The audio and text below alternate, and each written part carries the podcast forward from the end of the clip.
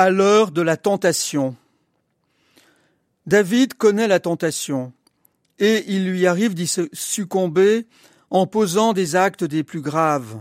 Ainsi, non content d'avoir pris la femme d'Urias, un de ses officiers, et ne parvenant pas à masquer sa faute, David planifie la disparition d'Urias au combat. Le crime est sordide. Mais David en a-t-il conscience? Il est comme cet homme riche dont le prophète Nathan vient lui raconter l'histoire. Pour nourrir un visiteur, et bien que propriétaire d'un grand troupeau, il vole la petite brebis d'un pauvre. Lui n'avait qu'elle et la traitait comme sa fille. Révolté à l'idée de cette injustice, David s'écrie cet homme mérite la mort. Et Nathan lui révèle alors son péché, coup d'épée dans le cœur par un Cet homme, c'est toi. David ne fait pas exception parmi les ancêtres du Christ, nos pères dans la foi.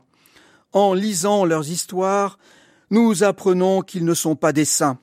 Et pourtant si, ils le sont, puisqu'ils cheminent en cœur à cœur avec le saint, mais ils ne sont pas sans péché car non seulement la sainteté n'est pas incompatible avec le péché, mais la conscience du péché, ce sentiment d'être coupable, d'une incapacité à aimer vraiment, est le seuil de tout progrès dans la foi.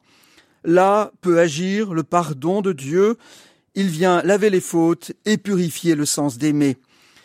Ce qui contredit la sainteté, par contre, c'est la perte du sens du péché, cet endurcissement du cœur qui rend insensible au mal commis. Le mal alors vient coller à la peau et il enlaidit l'être.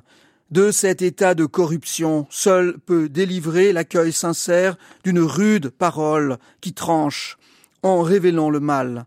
Ainsi, David ne s'est pas dérobé à Nathan, l'envoyé de Dieu.